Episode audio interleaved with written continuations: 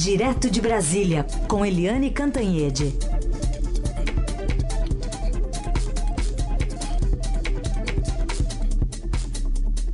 Oi, Eliane, bom dia. Bom dia, Raíssen, Carolina, ouvinte. Oi, bom dia, Eliane. Começar então falando sobre a audácia, mais uma delas, né, do, do coronel Carlos Alves, que a gente tomou conhecimento sobre o nome dele ainda essa semana, uh, que depois de atacar a ministra Rosa Weber, também atacou o ministro do Supremo, Gilmar Mendes. Pois é, você sabe, Carolina, que eu não entendi porque esse coronel Carlos Alves, é um coronel da reserva do Exército, ele fez ameaças, ameaças mesmo à presidente do Tribunal Superior Eleitoral, a ministra Rosa Weber, que é também ministra do Supremo Tribunal Federal. E ameaças, e em tom grosseiro, chulo, sabe, uma coisa horrorosa. Depois que ele fez isso, é, toda a segunda turma do Supremo Tribunal Federal rechaçou essa posição dele, né, criticou duramente o decano Celso de Mello, o ministro Gilmar Mendes, e por unanimidade eles pediram providências para a Procuradoria-Geral da República. Então, a, o Supremo Tribunal Federal reagiu, a mídia reagiu, a Procuradoria-Geral da República reagiu, a Polícia Federal reagiu e, além de tudo, o Comando do Exército reagiu, porque o comandante, que é o general eh, Eduardo Vilas Boas, ele pediu providências para o Ministério Público Eleitoral contra o coronel e ele também soltou uma nota é, dizendo que se, é, se ficar comprovado nas investigações que o coronel fez aquilo tudo, que ele será punido. Quer dizer, que ele cobrando, a nota cobrando responsabilidade do coronel. Depois de tudo isso, o coronel vai e volta ao ataque, novamente mirando um membro, um integrante do Supremo Tribunal Federal, que é o ministro Gilmar Mendes. Então eu fico me perguntando por que, que o coronel podia ter reagido à PGR, podia ter é, reagido à Polícia Federal e podia ter reagido ao próprio Exército, mas ele mira só no órgão que é o Supremo Tribunal Federal. Por que, que esse coronel faz isso? Né? É, escolher como alvo Supremo Tribunal Federal. E isso exatamente na mesma semana em que surgiu, né, foi divulgado aquele vídeo do filho do candidato Jair Bolsonaro, o Eduardo Bolsonaro reeleito para a Câmara com a maior votação da história, né, dizendo que para fechar o Supremo basta um cabo e um soldado.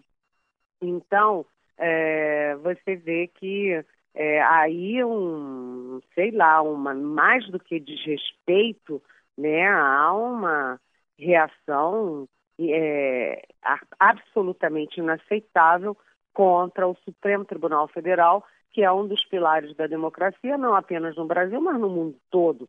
Quer dizer, por que, que esse coronel escolheu como alvo Supremo? Por que, que ele não foi enfrentar o Exército?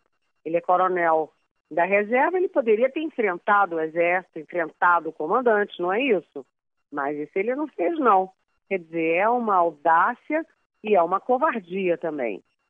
Agora, a PGR é, tem aí informações de que o coronel não está no Brasil, de que ele estaria no exterior, é, possivelmente em Portugal, e se as investigações evoluírem nesse sentido, pode ser até que o Brasil peça em, é, para ele ser devolvido para o Brasil pelas autoridades de Portugal, se tudo isso for confirmado. Agora, é, esse, esse tipo de coisa tem que ser rechaçado duramente duramente, inclusive pela campanha do Jair Bolsonaro, que realmente, como a gente tem dito aqui na Rádio Eldorado, ele desautorizou o filho dele, o Eduardo Bolsonaro, repreendeu o que ele chamou, né, o, o garoto, repreendeu, e agora ele tem que rechaçar também ah, esse coronel e gente que faz esse tipo de coisa. Aliás,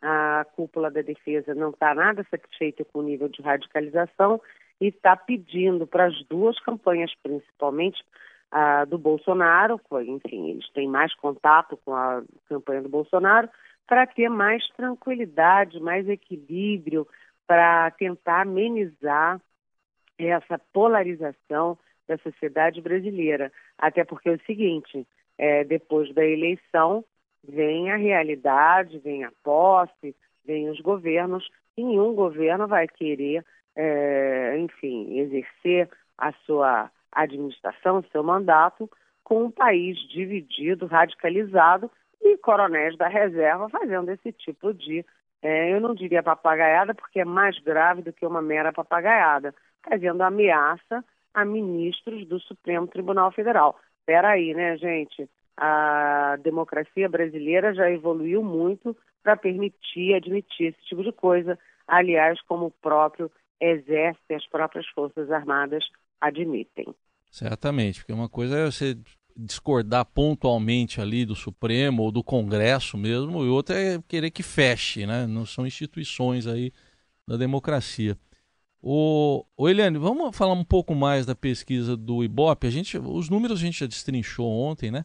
Mas ela está mostrando também o, o efeito do WhatsApp pode não ter sido tão definitivo como dizem?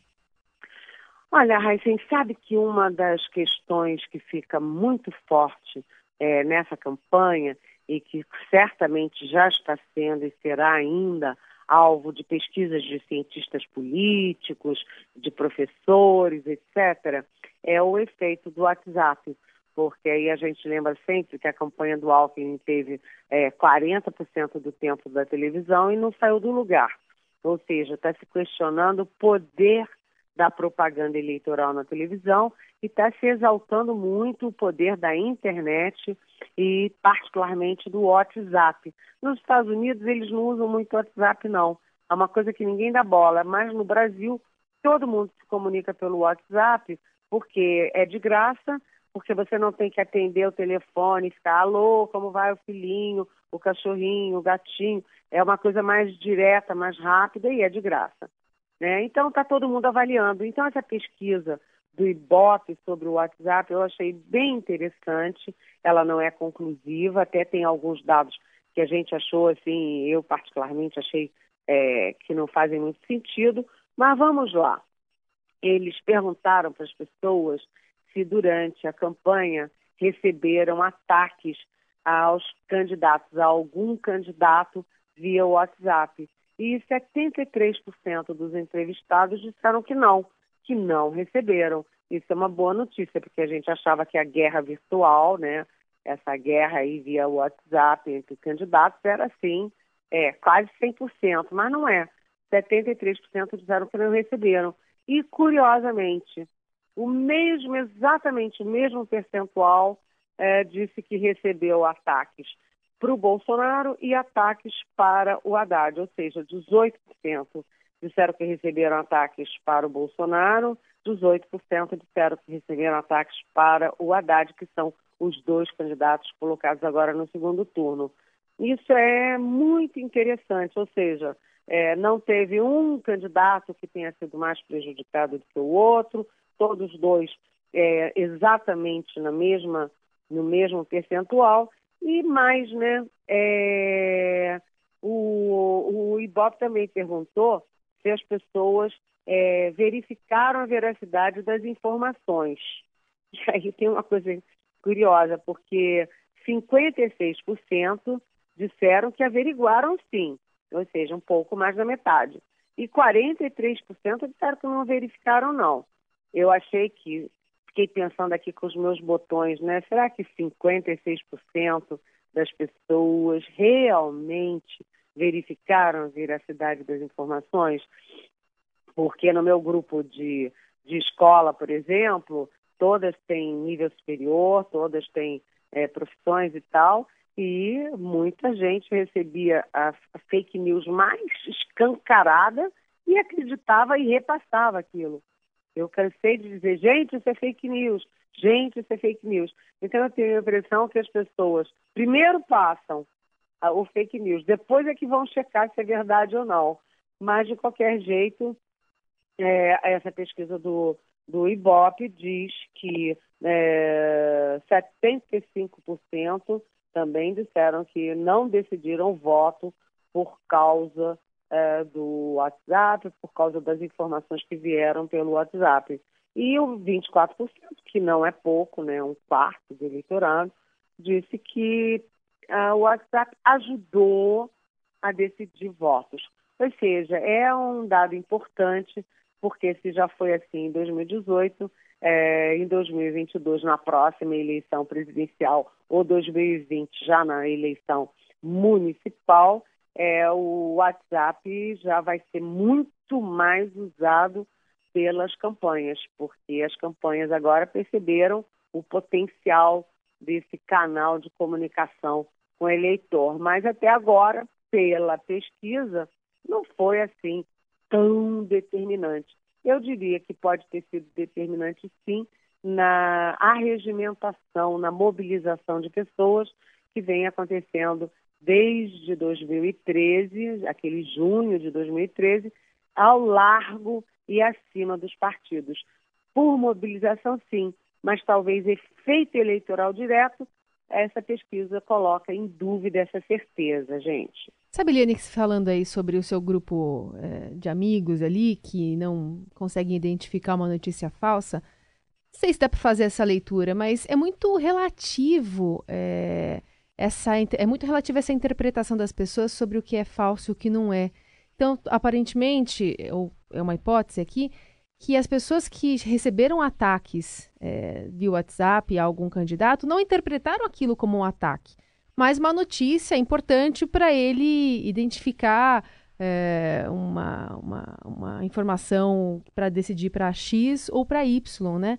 É difícil é, é, é, também esse momento porque é tudo muito novo e aí as pessoas talvez não façam a leitura correta, né? Não identifiquem aquele conteúdo como poderia ser identificado pela pesquisa. Enfim, eu acho que uma, uma questão que a gente vai ter que realmente analisar e 2022 vai ser um, acho que mais ainda um passo nesse sentido, né? Agora, Carolina, você sabe que é, eu acho que essas coisas, né, inclusive a gente tem conversado sobre isso aqui na Rádio Dourado, nas nossas manhãs, eu acho que essas coisas funcionam assim, numa campanha muito radicalizada como a gente está tendo em 2018, é, as pessoas não querem a realidade e não querem a verdade.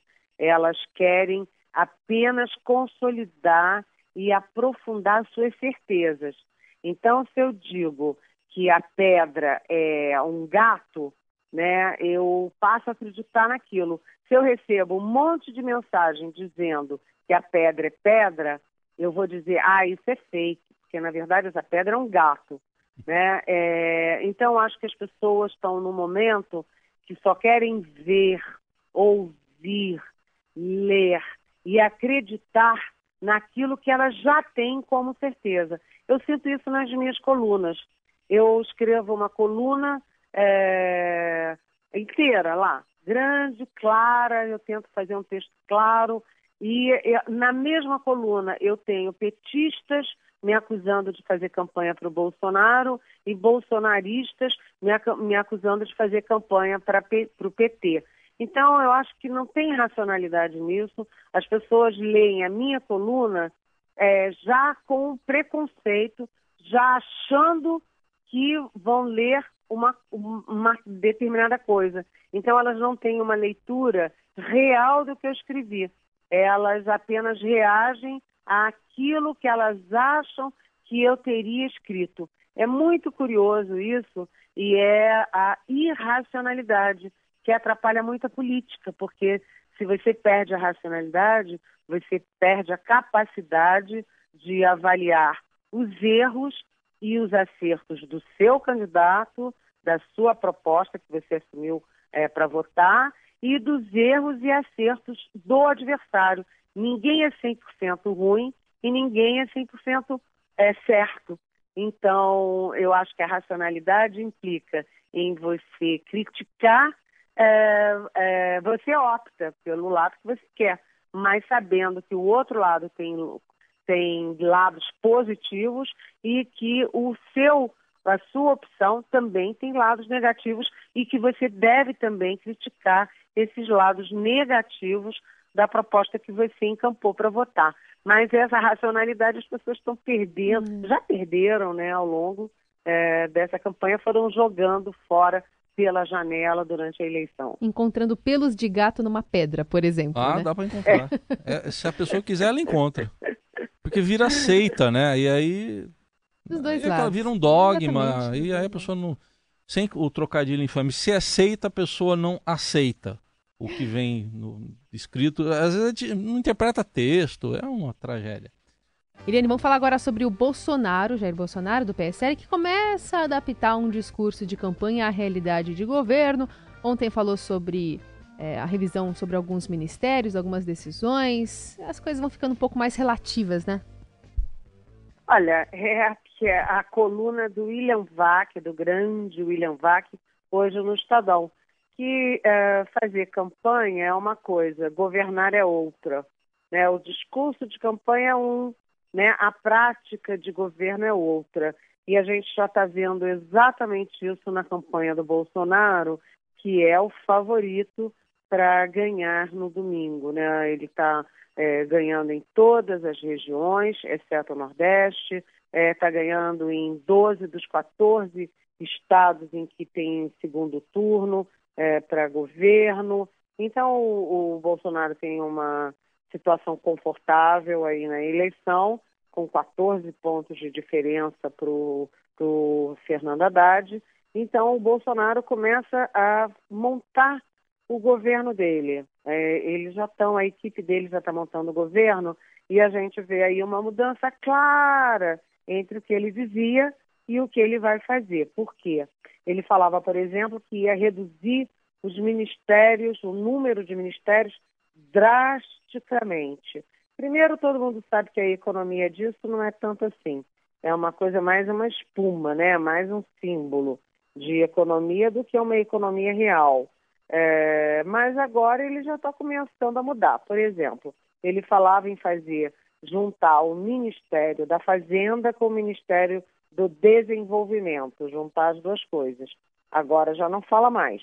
O Ministério da Fazenda vai cuidar da questão econômica, macroeconômica, e o Ministério do Desenvolvimento vai cuidar das questões de aí de abrir é, canais com, com, com o empresariado, canais com a, com a indústria, é, com a indústria, com o comércio, enfim. Então já serão dois ministros, dois ministérios, tudo separado. Além disso, ele falou em juntar é, a agricultura com o meio ambiente. Obviamente, a agricultura iria engolir o meio ambiente, porque a agricultura é uma nossa agricultura brasileira é uma das três maiores do mundo, né, mais poderosas, né, e, enfim, foi quem segurou a onda aí nessa crise, três anos de recessão, quem é, não deixou a, a economia brasileira afundar de vez foi a agricultura, e, além de tudo, a agricultura tem uma bancada poderosíssima no Congresso Nacional. Ou seja, eles iam engolir o meio ambiente que soa em alguns setores da sociedade como uma coisa diletante.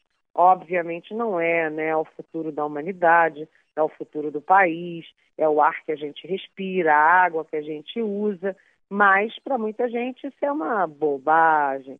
Então, se juntasse os dois ministérios, a agricultura ia simplesmente sufocar o meio ambiente. Agora, o Bolsonaro já está revendo isso, o que é bom, e manter a agricultura no ministério e meio ambiente no outro. Os ambientalistas agradecem e nós, população, também.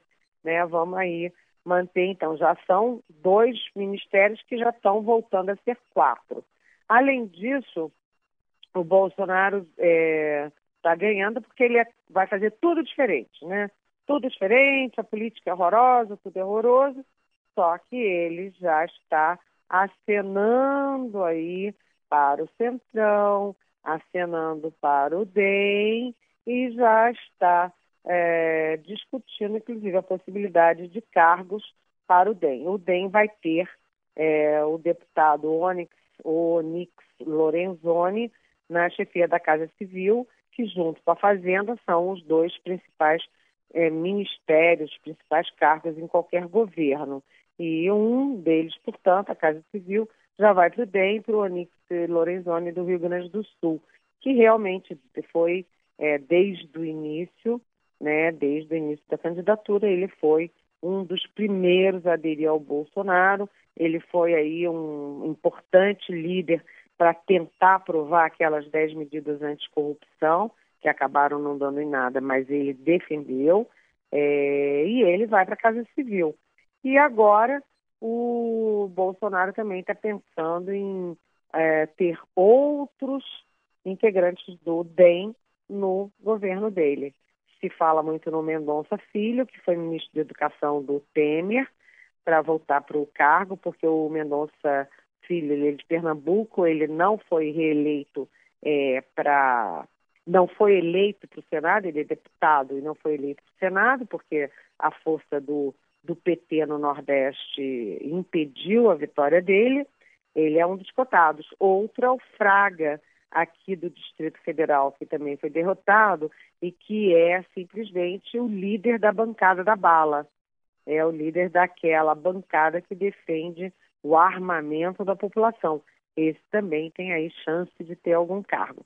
Ou seja, vai chegando o dia da eleição, vai chegando o dia que o Bolsonaro julga que vai ser o dia da vitória dele, e aí ele vai é, trocando o discurso de campanha por uma, pelo pragmatismo de quem vai assumir um país complexo, numa, num momento de grandes dificuldades, de crise econômica, e sabendo que vai precisar muito do Congresso Nacional. Ou seja, não adianta ele virar as costas para o Congresso e para algumas práticas que não são velhas nem novas, são simplesmente práticas da política e que, numa democracia, ninguém pode jogar pela janela. Tá aí, com esse comentário você respondeu ao Celso Campos, nosso ouvinte de Porto Alegre, perguntava justamente sobre essas indicações de pessoas ligadas ao DEM. Amanhã a gente fala mais, Eliane. Obrigado, até amanhã. Até amanhã, bom dia.